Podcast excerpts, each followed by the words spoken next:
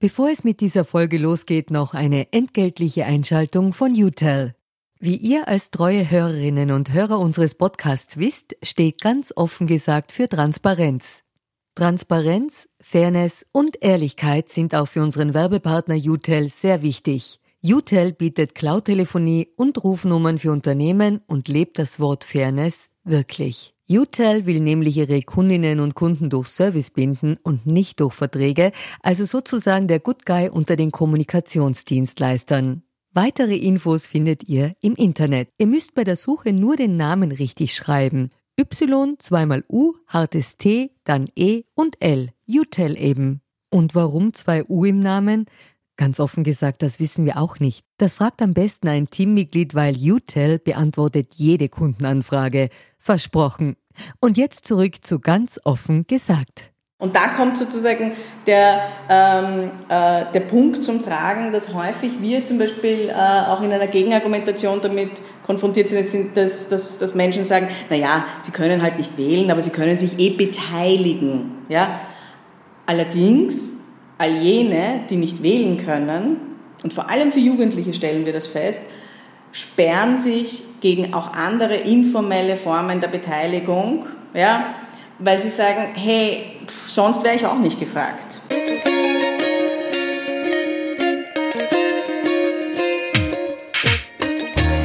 Herzlich willkommen zu einer neuen Folge von Ganz offen gesagt, dem Podcast für Politinteressierte. Mein Name ist Jonas Vogt und mir gegenüber sitzt Ilke Merdost. Sie ist Geschäftsführerin des Vereins Wiener Jugendzentren und hat in dieser Funktion in den vergangenen Wochen öfter darauf hingewiesen, dass knapp ein Drittel der über 16-Jährigen ähm, bei der Wahl am 11. Oktober nicht wahlberechtigt ist. Und darüber wollen wir heute ein wenig reden. Wer ist dieses stumme Drittel und ist das ein Problem und wenn ja, warum?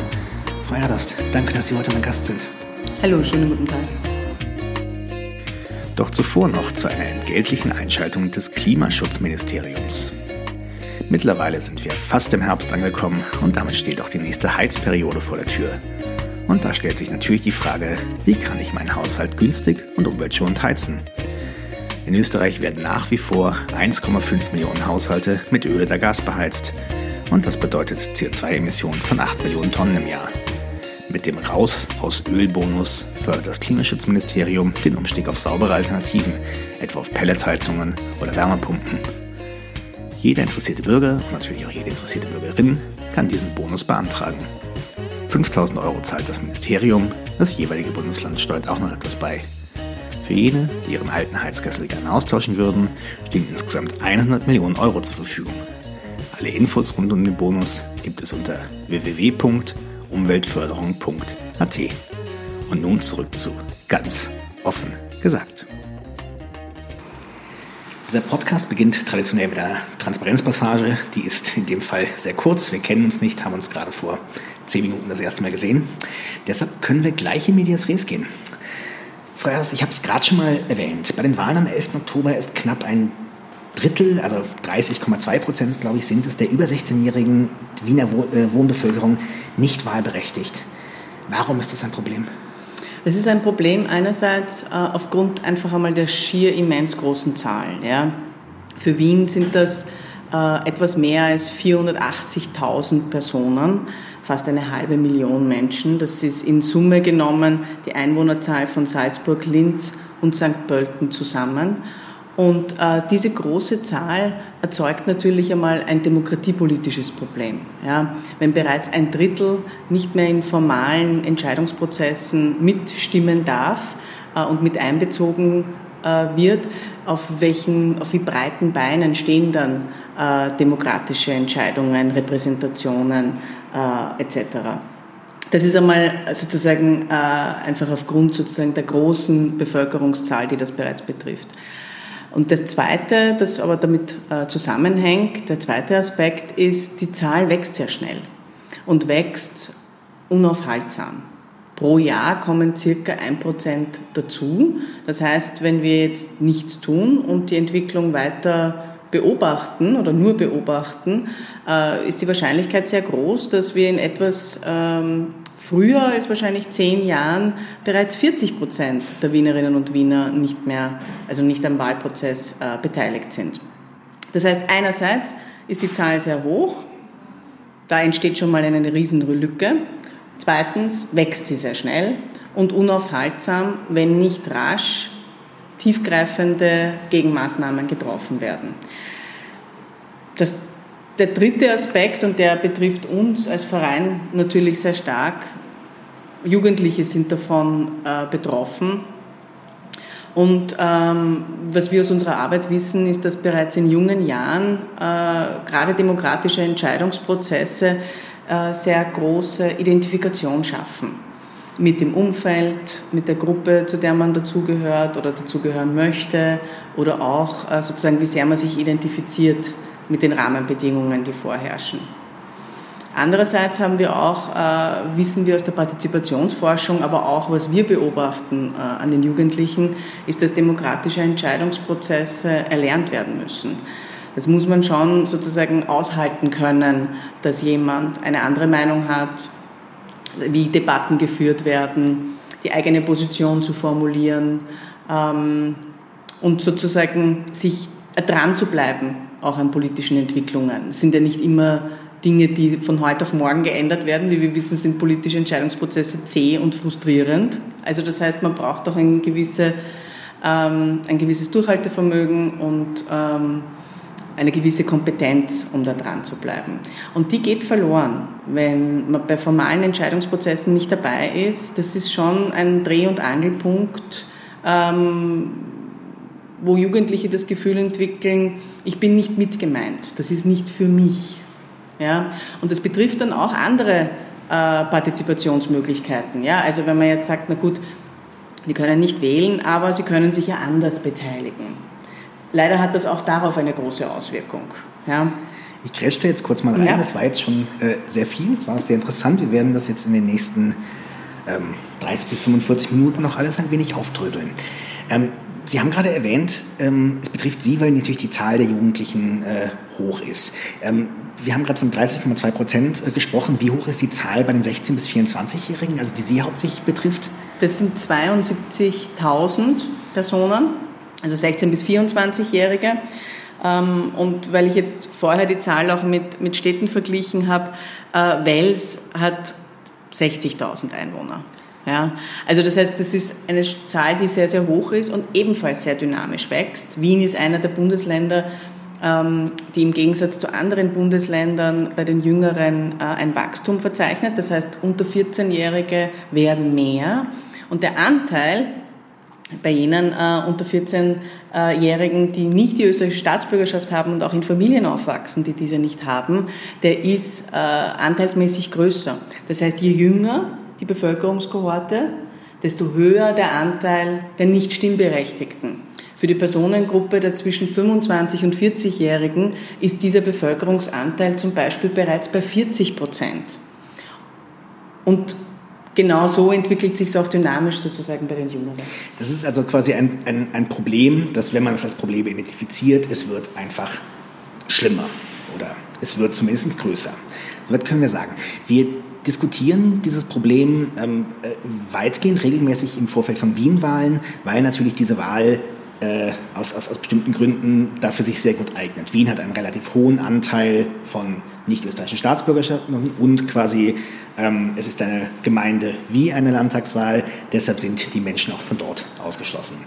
Ähm, ist das Problem nur in Wien oder äh, ist das ein, ein, urbanes Phänomen? Es ist definitiv ein urbanes Phänomen, aber wenn wir uns zum Beispiel äh, andere europäische Städte anschauen, die jetzt in, einem vergleichbaren, äh, in einer vergleichbaren Demografie äh, wie Wien sind, dann haben die, diese Städte dieses Problem nicht so stark, ja, weil einfach die Einbürgerungsraten höher sind. Hamburg, Berlin, äh, München. Das heißt, ähm, das ist ein österreichisches Problem und innerhalb von Österreich ist halt die Metropole sozusagen Wien. Ja? Aber ich gebe zu, dass, dass ein zusätzliches Dilemma kommt ja hinzu, Wien kann es alleine nicht lösen. Ja? Das heißt, wir benennen hier zwar das Problem, es gibt ähm, viel zu wenige Menschen, die in den Wahlprozess nicht, nicht einbezogen sind, nicht wählen dürfen, aber eigentlich muss es auf Bundesebene gelöst werden. Ein ja. weiteres Dilemma. Wir werden später über Lösungen reden, aber das ist eben, wenn wir gerade schon mal dabei sind, Wien hat keine Möglichkeit, äh, hat nie keine rechtliche Möglichkeit, jetzt einfach zu sagen, ausländische Staatsbürger dürften hier wählen. Das ist rechtlich nicht möglich. Aber da werden wir später noch ein wenig drüber reden. Man könnte natürlich jetzt sehr naiv sagen, ähm, bei Wahlen nehmen regelmäßig nur zwei Drittel der Wahlberechtigten überhaupt teil. Und wir haben trotzdem kein Problem mit dem Ergebnis dieser Wahlen.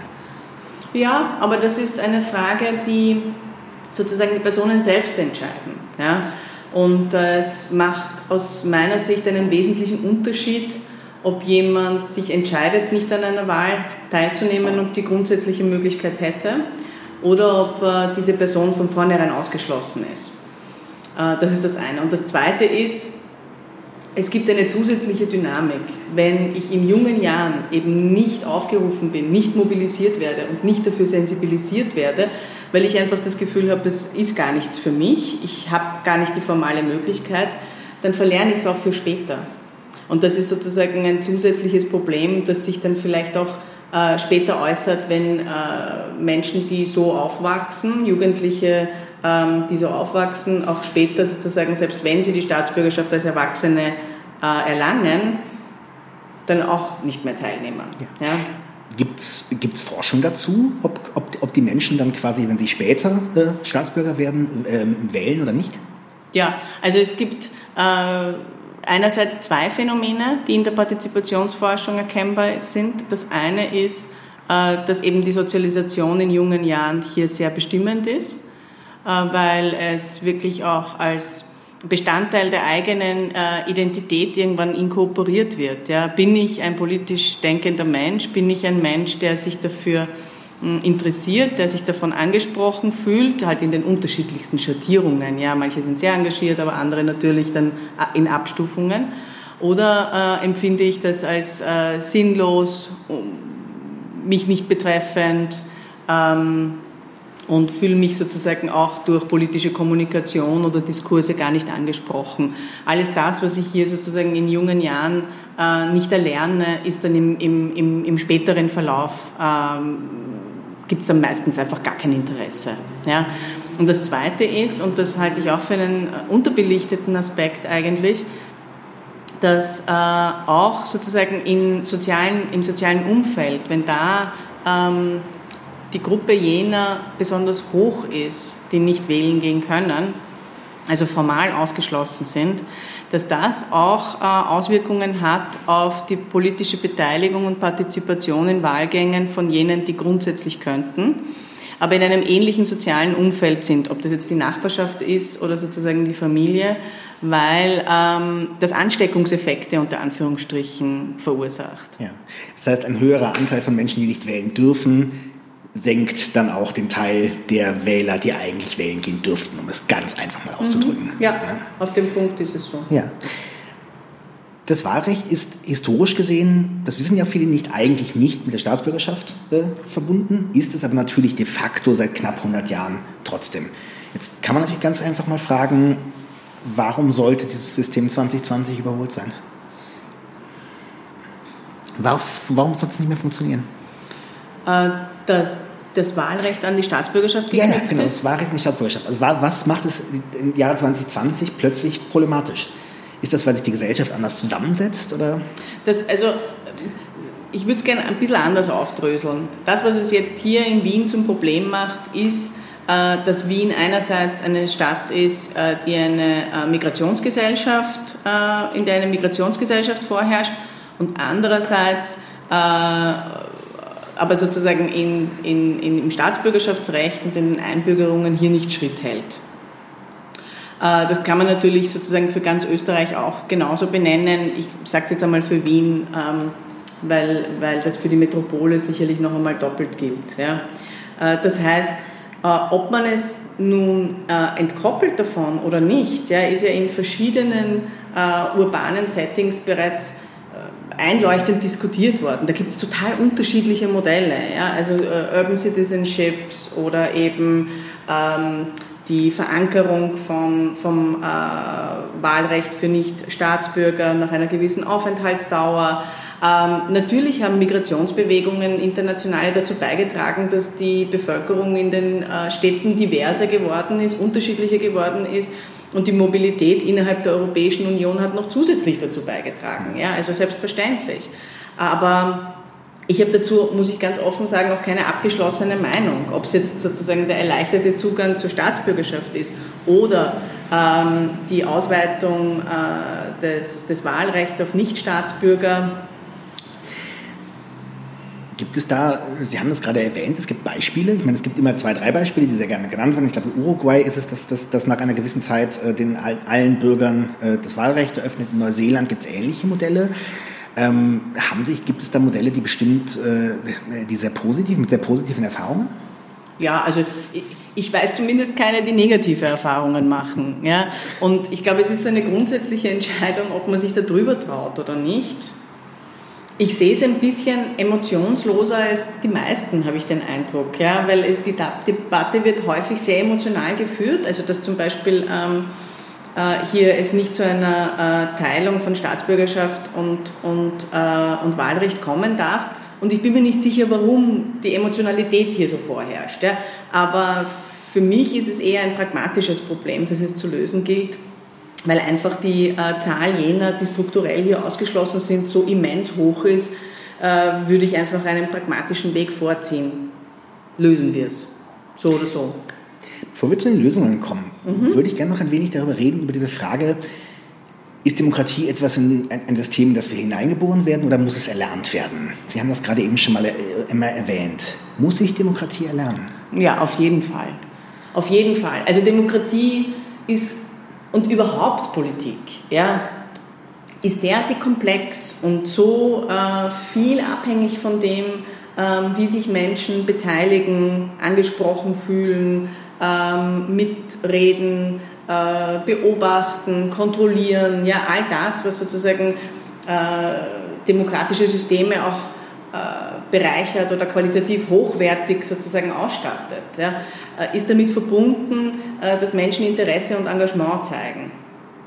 Und äh, gerade in der Arbeit mit jungen Menschen erfahre ich hier ähm, eine sehr polarisierte äh, Position. Einerseits ganz viel Engagement, ganz viel äh, Interesse, ähm, sehr viel sozusagen Spielräume, die da auch von jungen Menschen entdeckt und aufgetan werden. Und auf der anderen Seite sehr viel Ohnmacht, sehr viel Frustration. Ja. Ähm, eine jugendliche Bewältigungsstrategie ist ja auch zum Beispiel, äh, wenn sie von Dingen ausgeschlossen sind, egal ob das jetzt Konsumgüter oder Räume oder eben zum Beispiel das Wahlrecht ist. Eine jugendliche Bewältigungsstrategie ist dabei zum Beispiel zu sagen, nein, das ist sowieso nichts für mich, ich brauche den Schaß eh nicht. Ja?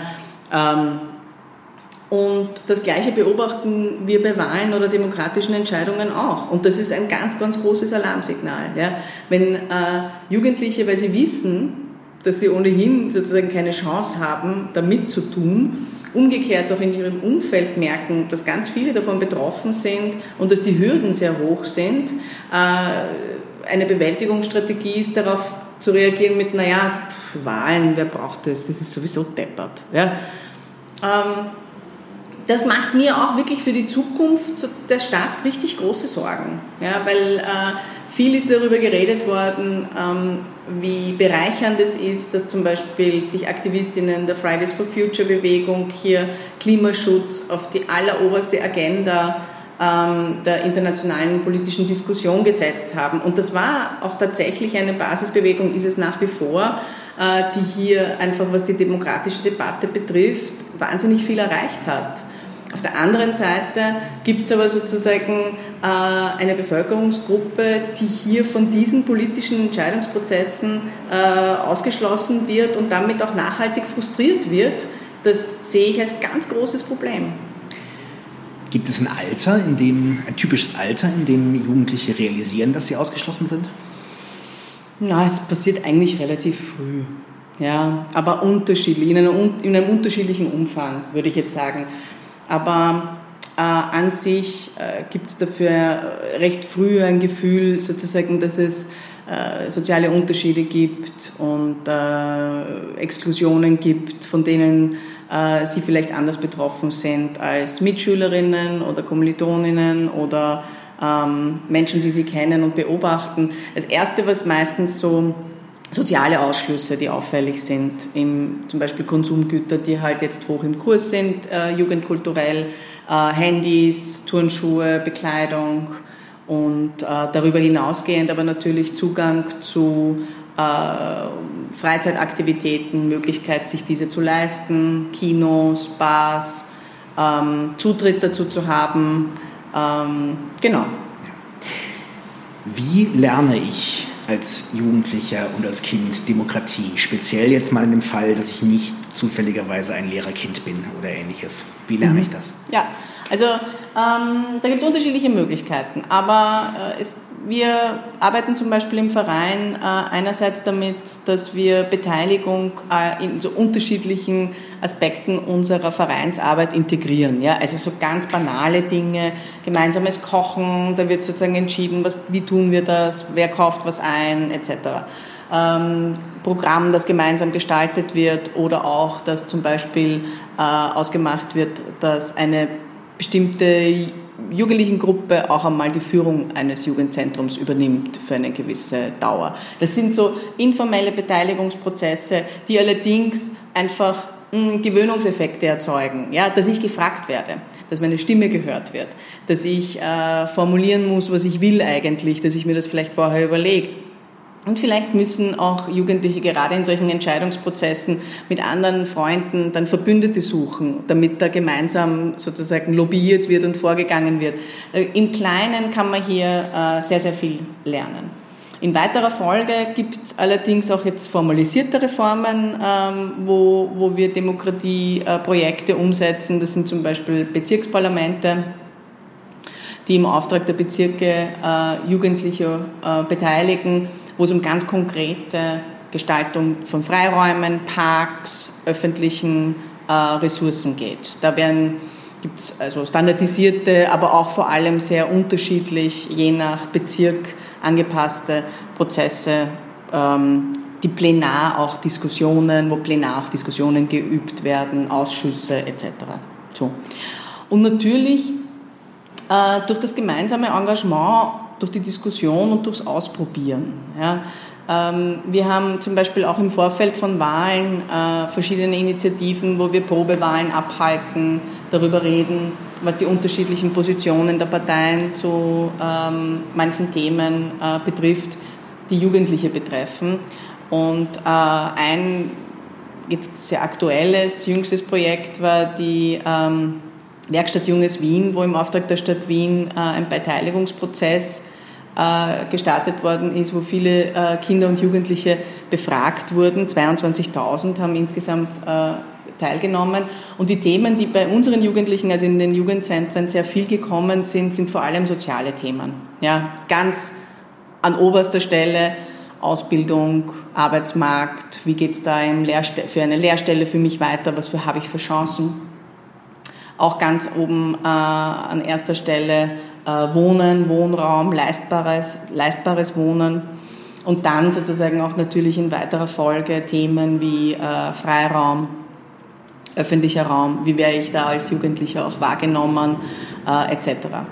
Würden Sie einschätzen, dass die, ähm, das politische Interesse und die politischen Themen der, Men äh, der Jugendlichen, die nicht wählen dürfen, ähnlich ist wie das der Mensch, äh, Jugendlichen, die wählen dürfen?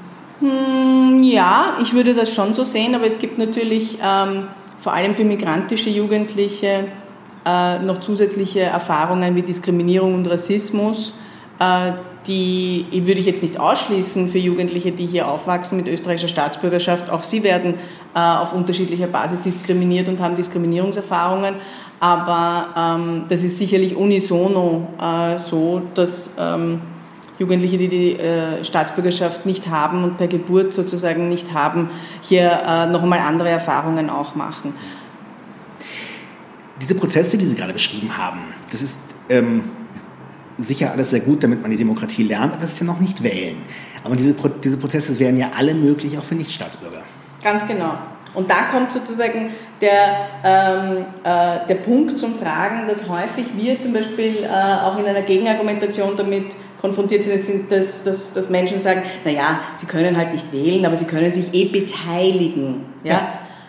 Allerdings, all jene, die nicht wählen können, und vor allem für Jugendliche stellen wir das fest, sperren sich gegen auch andere informelle Formen der Beteiligung, ja, weil sie sagen, hey, sonst wäre ich auch nicht gefragt. Ja, das ist das eine. Das zweite ist, es schleift sich leichter ab.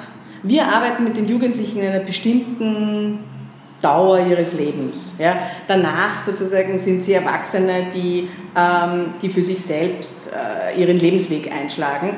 Und äh, der formale Ausschluss von der Staatsbürgerschaft ist ein strukturell derartig tiefgreifender Ausschluss, dass auch sozusagen Beteiligungsprojekte, die zwar mobilisieren, Interesse wecken und vielleicht auch Engagement aufmachen, aber dann den strukturellen Ausschluss nicht aushebeln können. Ja.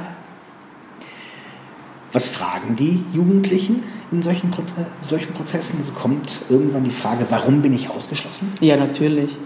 Na sicher. Es kommt die Frage, warum bin ich äh, nicht ausgeschlossen. Eine, eine Jugendliche hat unlängst, unlängst gesagt, äh, vor Wahlen äh, hört man immer wieder oder kommen dann die Werbungen, deine Stimme zählt, geh wählen. Ja? Und ich weiß aber, meine Stimme zählt nicht. Und ich glaube, was wir überhaupt nicht unterschätzen dürfen, ist, äh, oftmals hat man in der politischen Debatte den Eindruck, äh, dass Debattenführer und Führerinnen nicht wissen, dass Jugendliche mithören. Ja, die hören das alles, wie über sie gesprochen wird, äh, wie angenommen wird, dass sie sich nicht beteiligen wollen, dass es ihnen eh wurscht ist. Ja, ähm, wie darüber gesprochen wird, dass sie halt die Staatsbürgerschaft annehmen sollen, äh, wenn es so wichtig ist. Und ähm, wie über Rechte und Pflichten geredet wird, ohne sozusagen genauer zu sagen, was die Pflichten jetzt genau sind, ja, weil Migrantinnen und Migranten, die nicht die Staatsbürgerschaft haben, haben mehr Pflichten zu erfüllen als Personen, die die Staatsbürgerschaft bereits besitzen. Also dass all das ist sehr toxisch in der, in der Diskussion und ja, hat äh, Auswirkungen auf, äh, wie Jugendliche sich selbst auch wahrgenommen werden ja. dabei. Aber das Argument, ähm ist jetzt nicht komplett von der Hand zu weisen. Warum sind diese Jugendlichen nicht eingebürgert? Ähm, die österreichische Staats, das österreichische Staatsbürgerschaftsrecht ist das ähm, restriktivste in Europa. Die Hürden sind sehr hoch. Sie reichen von der langen Aufenthaltsdauer, äh, zehn bis sechs Jahre, über die finanziellen Hürden, Einkommensnachweise, Gebühren äh, zu den verwaltungstechnischen Hürdenlauf, der dazu sozusagen noch zählt. Ähm, und nur sieben in tausend, sechs oder sieben, je nachdem, welches Jahr man sich anschaut, ähm, sieben in tausend Ausländer oder Ausländerinnen haben die Chance, überhaupt die Staatsbürgerschaft zu bekommen. Kann man aus der Erfahrung sagen, was die höchste, was die, häufigste Hürde ist? Also unsere Erfahrung war, dass die ähm, Einkommensnachweise und die Einkommenshöhe, die man äh, sozusagen erbringen muss, äh, und damit sozusagen die soziale Komponente im Ganzen. Also zum Beispiel darf man auch keine ähm, Sozialleistungen beziehen. Äh, dass das eigentlich die, die höchste Hürde ist und Diskriminierung. Und damit kriegt das Ganze aber noch einmal einen perfiden Twist, ja, weil damit wird sozusagen das Wahlrecht und die Möglichkeit zu partizipieren auch nochmal mit äh, sozialer Diskriminierung aufgeladen. Ja, weil wenn das vom Einkommen abhängt, haben wir äh, ein ähnliches Beispiel ja bereits in der Vergangenheit mit dem Zensuswahlrecht äh, in Österreich gehabt, wo es davon abhing, wie hoch die Steuerleistung ist, die eigene, ob man ein Wahlrecht besessen hat. Das heißt, das, auf das Argument, das natürlich dann so häufig komme, die Leute müssen sich halt einfach anstrengen und wenn sie das Recht haben möchten, dann, sollen sie, äh, dann müssen sie sich auch einbürgern lassen und dafür kämpfen. Was sagen Sie dazu? Ich glaube, dass hier äh, das Problem ein bisschen verkannt wird. Ja? Ähm, das Problem haben wir, ja? nicht die Betroffenen. Weil äh, das demokratiepolitische Problem und die Lücke, die hier entsteht von Personen, die äh, politische Entscheidungen mittragen, wird immer größer. Das heißt, wenn, wenn wir als Staat und Demokratie gut damit leben können, dass bald 40 Prozent äh, vom Wahlrecht ausgeschlossen sind, äh, glaube ich, hat, haben, wir, haben wir sozusagen als Gesellschaft äh, eine, eine, einen ganz großen Nachholbedarf. Und ähm, das Zweite ist, wir haben vorher über den Ansteckungseffekt gesprochen. Ja? Das wird, es bleibt ja nicht dabei, dass 40 Prozent oder jetzt heute 30 Prozent ausgeschlossen sind, sondern es ist ein Kulturverlust, der für die ganze Stadt Auswirkungen hat. Stellen Sie sich vor, es gibt jetzt schon ähm, Bezirke, wo 40, 45 Prozent in Wien ähm, vom Wahlrecht ausgeschlossen sind. Das macht ja was mit einer Nachbarschaft, das macht ja was äh, mit einem Stadtteil. Und ähm, diese Auswirkungen, das ist das Problem, das wir haben. Ja? Die Betroffenen sind hier sozusagen nur diejenigen, die es ausbaden müssen. Das ist das Argument, äh, schuldest du der Bank eine Million, hast du ein Problem, schuldest du der Bank eine Milliarde, hat die Bank das Problem. Um es, äh ich würde sagen, wir sind bei der Milliarde bereits angelangt. Ähm, Jetzt ist das natürlich ein, eine Position, die abgesehen von kleinen linken und linksliberalen Zirkeln verhältnismäßig eine Minderheitenmeinung ist. Das, ich glaube, da lachen Sie, aber das wissen Sie auch. Warum ist die Ablehnung so hoch? Ja, das ist eine gute Frage. Ich weiß nicht, vielleicht können Sie mir da weiterhelfen. Ich habe eh vorher gesagt, dass, ähm, dass ich das Gefühl habe, dass, dass, die Debatte sehr emotional geführt wird. Ja? Äh, auch sozusagen ähm, wie auch die Emotionalität, die, die hier reinspielt, hat, glaube ich, damit zu tun, äh, dass man versucht, äh, jene, die Zugang zur Staatsbürgerschaft haben, ein bisschen auszuselektieren und auszuwählen. Ja? Aber ähm, das hat sich ins Gegenteil umgekehrt. Ja? Mittlerweile haben wir aufgrund eben dieser hohen Hürden ein ganz großes Problem, das wir nicht lösen werden, indem äh, sozusagen weiter zugeschaut wird. Insofern glaube ich, es gibt nur eine Möglichkeit. Wir müssen schonungslos äh, über diesen Missstand reden und wir müssen uns auch unterschiedlichen Möglichkeiten äh, stellen, ohne sozusagen Angst zu haben, äh, hier äh, das Staatsbürgerschaftsrecht zu kompromittieren oder äh, ich weiß es nicht, es vielleicht zu lax herzugeben. Ich glaube, äh, in Österreich sind wir ja weit davon entfernt. Ja, äh, ein Staatsbürgerschaft, einen Zugang zur Staatsbürgerschaft zu haben, äh, der irgendwie leicht oder sozusagen ähm, äh, ohne Hürden wäre. Ja. Interessanterweise ist ja die, ähm, die Ablehnung, die dieser Gedanke äh, bekommt, er zieht sich ja wirklich über, über alle Parteigrenzen hinweg. Ne? Glauben Sie, oder nicht alle Parteigrenzen, aber zumindest, es, gibt, also die SPÖ hat es zuletzt, vor, Ludwig hat es zuletzt vor zwei Tagen nochmal noch mal bekräftigt, ähm, glauben Sie, dass es eine prinzipielle Ablehnung ist oder ist es eine taktische Ablehnung grundsätzlich mhm. in der Politik? Ja, gute Frage. Ich kann das jetzt so gar nicht beantworten. Ja, ähm, ich glaube allerdings, das, was sich ähm, sehr stark verschoben hat, ist, und was natürlich unweigerlich passiert, wenn, wenn bestimmte Bevölkerungsgruppen aus dem politischen Entscheidungsprozess äh, ausgeschlossen sind oder sozusagen auch keine Zielgruppe sind, ist, dass sie ja dann, also dass auch die Politik sich entsprechend äh, verändert. Ja?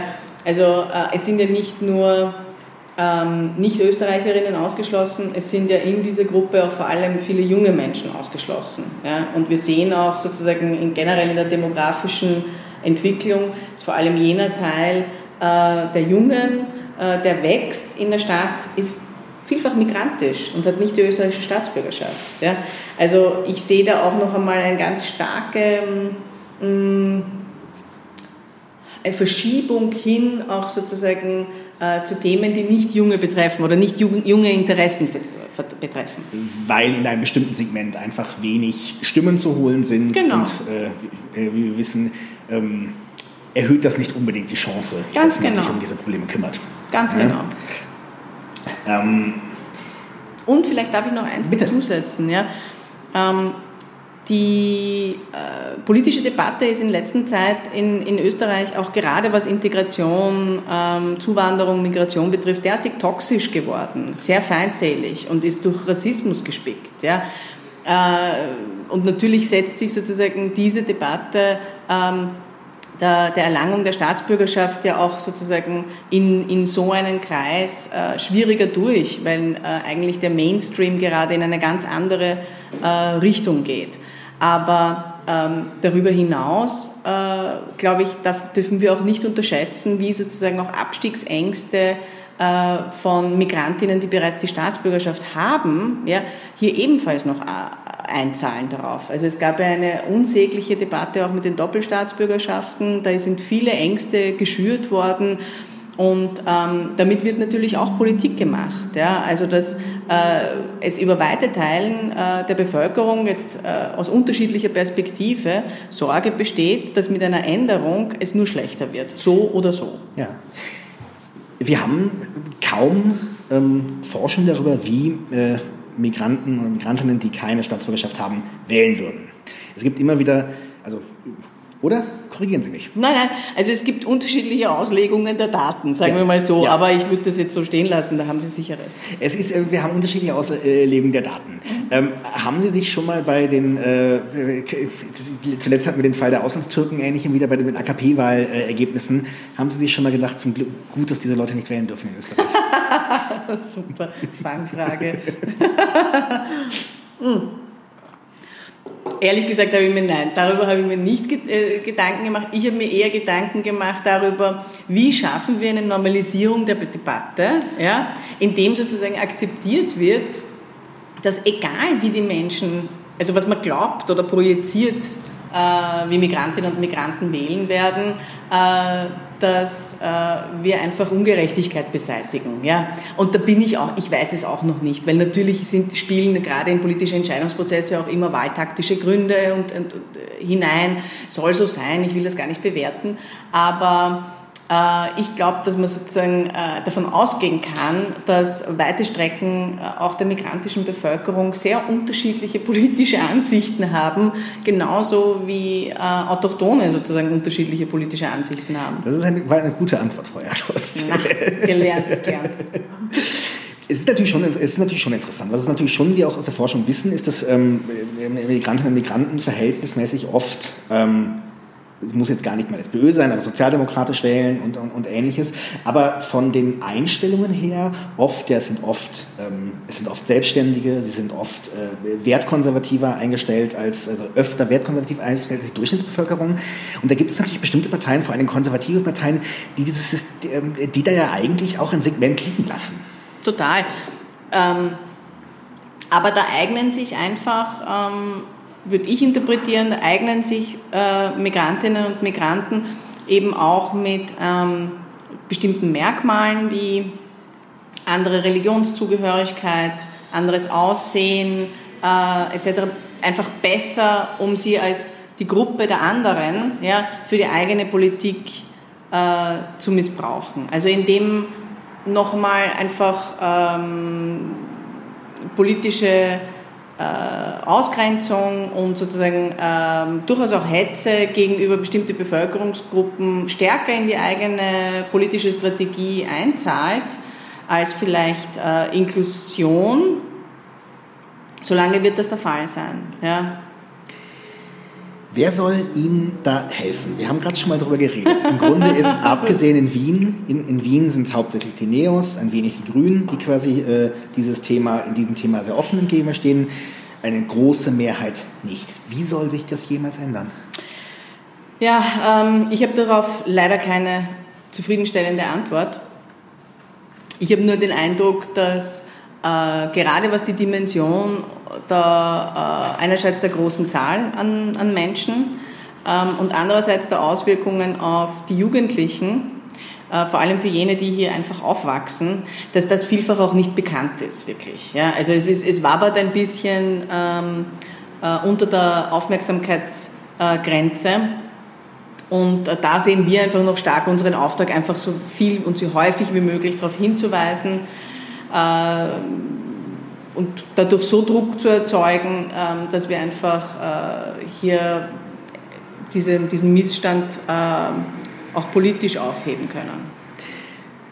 Um das nochmal ganz kurz hier klarzumachen, ein, ein, ein Ausländerwahlrecht wäre sehr wahrscheinlich, das sagen alle Juristen, eine mhm. Gesamtänderung der Verfassung und dem müsste halt auch eine zwingende Volksabstimmung folgen. Ich vermute mal, die äh, Debatte im Vorfeld möchten viele Menschen eher vermeiden und äh, das wäre eine sehr, sehr toxische Debatte.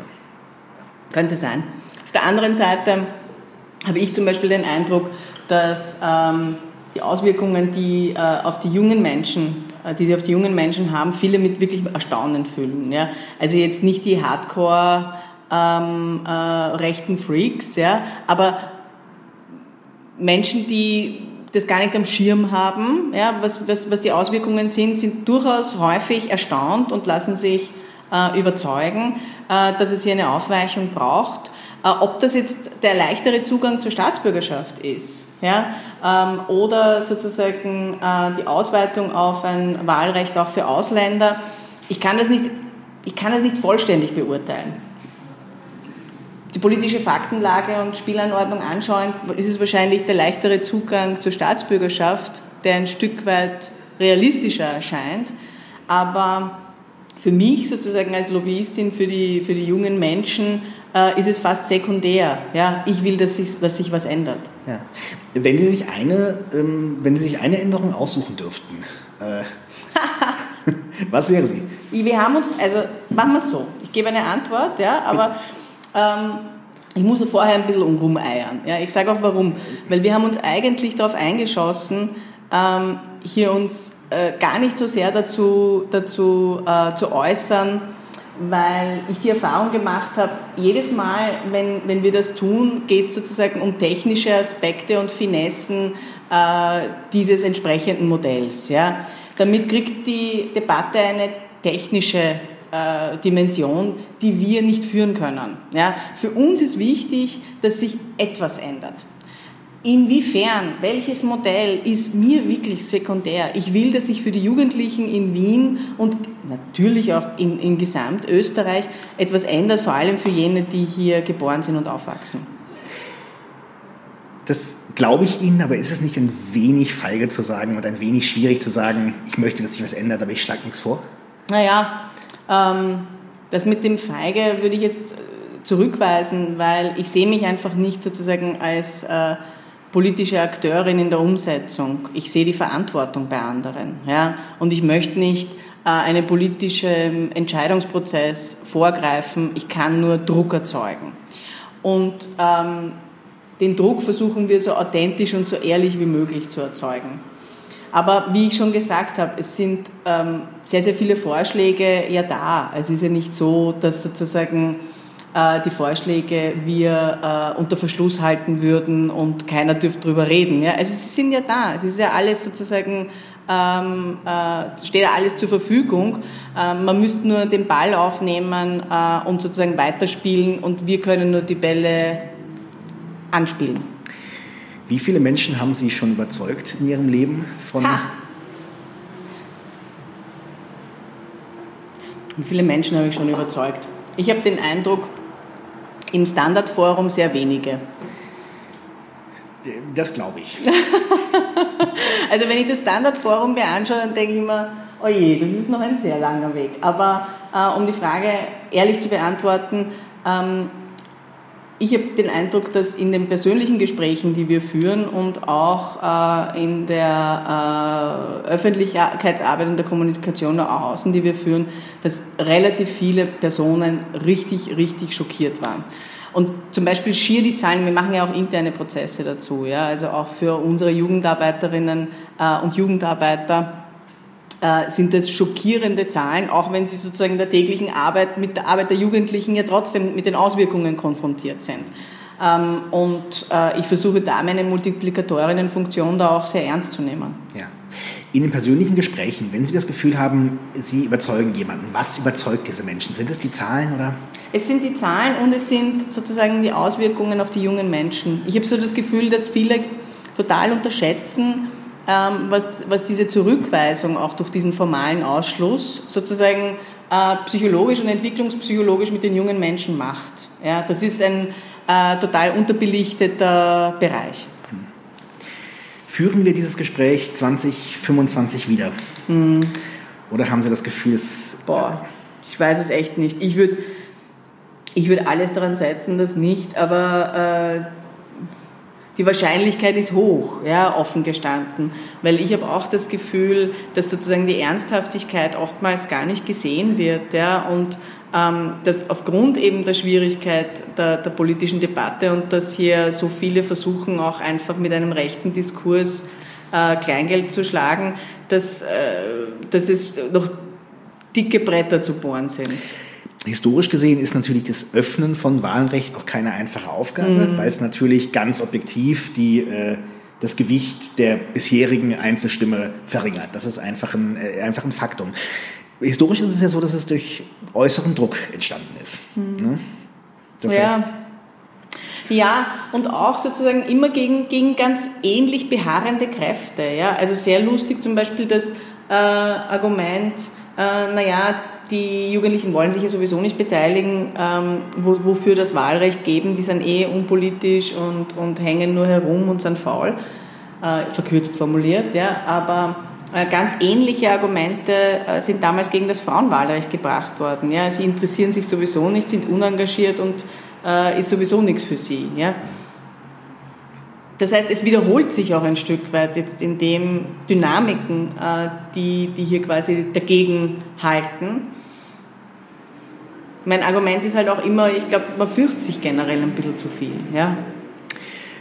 Würde sich, vorausgesetzt, wir würden äh morgen die Zahl der Einbürgerungen in Wien massiv rauffahren. Würde sich, würde sich etwas ändern?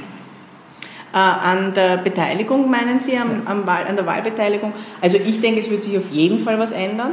Erfahrung zeigt allerdings auch, dass in, der, ähm, in den ersten Wahlgängen äh, es nicht unbedingt sozusagen einen vergleichbaren Turnout gibt, wie jetzt unter Anführungsstrichen mit der autochthonen Bevölkerung, äh, dass es ein bisschen eine Unterrepräsentation hier gibt, ja, eine, eine, eine leichte. Äh, auch zeigt sich, dass für die erste Generation zum Beispiel Einwanderer die Staatsbürgerschaft vor allem ein Mittel der sozialen Absicherung ist und erst für die zweite, dritte Generation vor allem ein Mittel der politischen Partizipation. Also ich glaube, es braucht auch ein Stück weit hier einen langen Atem, aber ähm, einer der Gründe, warum wir auch hier so vehement uns zu Wort melden, ist, weil wir eben sehen, wie die Auswirkungen des Ausschlusses, wie beharrlich die sind, ja, und wie ähm, äh, weitreichende Auswirkungen die auch in der Zukunft sozusagen der Heranwachsenden haben. Das heißt, wir haben das Problem jetzt schon, dass wahrscheinlich selbst wenn wir es heute mit einem, eh, wie Sie gemeint haben, vielleicht mit einer massiven Erleichterung, äh, erst, dass sich erst sozusagen über Jahre erst abschleifen wird, ähm, wenn nicht Jahrzehnte, weil die Mobilisierung für den politischen Entscheidungsprozess ja erst wieder anlaufen muss. Ja? Das ist die These der Demokratie und des Wählens als Kulturtechnik, die man ja auch erlernen muss. Ganz genau. Gerade Haben Sie das Gefühl, die Politik hört Ihnen zu? Ähm, ich habe zumindest das Gefühl, dass das Thema wieder mehr Thema ist. Ähm, ich habe das Gefühl, die Politik hört auf jeden Fall auch zu dabei. Es hören auch die Jugendlichen zu. Äh, mein Eindruck ist, dass äh, auch dass wir in der Arbeit merken, dass sie viel pointierter noch auch benennen können, äh, was da mit ihnen passiert, dass da auch ein Lernprozess ist, auch mit den Jugendlichen, mit denen wir arbeiten. Und, ähm, aber die Bretter, ich habe es eh vorher gesagt, die sind noch dick zu bohren, weil der Widerstand ist groß. Haben wir irgendwas vergessen zu bereden? Puh. Irgendwas, was Sie noch unbedingt loswerden mhm. wollen? Mhm. Vielleicht ein Stück noch ähm, diese, dieses Argument auch ähm, des Ankommens und der Gemeinschaft. Das ist für äh, junge Menschen, die aufwachsen, irrsinnig wichtig. Ja, dafür brauchen sie nicht einmal Migrationsgeschichte. Das ist für jeden Heranwachsenden wichtig, dass er Teil einer Gemeinschaft ist, dass äh, er oder sie anerkannt wird, ähm, dass sie gehört werden. Das ist äh, ein derartig wichtiger Prozess sozusagen ähm, im, im, im Heranwachsen von jungen Menschen. Und dass dieser, ähm, dass, dass dieses Bedürfnis der Gemeinschaft, zur Gemeinschaft hier strukturell stark gestört wird. Das dürfen wir auch integrationspolitisch nicht aus den Augen verlieren, äh, weil oftmals sozusagen der Appell immer ist, naja, ähm, integriert euch, ja, damit sich ähm, Jugendliche hier auch zugehörig fühlen, muss, muss, muss man ihnen auch die Gelegenheit und die Möglichkeiten dazu geben. Und ähm, sie engagieren sich dort, wo sie auch wirklich als Subjekte anerkannt sind und die Möglichkeiten dazu haben. Frau Erdost, ich danke Ihnen für dieses Gespräch. Dankeschön. Das war es für heute auch schon wieder von ganz offen gesagt. Wie immer freuen wir uns über 5 Sterne auf iTunes, aber auch über positive und negative Kritik auf allen Kanälen. Und wie immer stellen wir euch auch gerne andere Podcasts vor, zum Beispiel How to Baby, ein Podcast, der euch erklärt, was man denn tut, wenn auf einmal so ein Baby da ist. Vielen Dank fürs Dranbleiben und bis zum nächsten Mal, wenn es wieder heißt, ganz offen gesagt.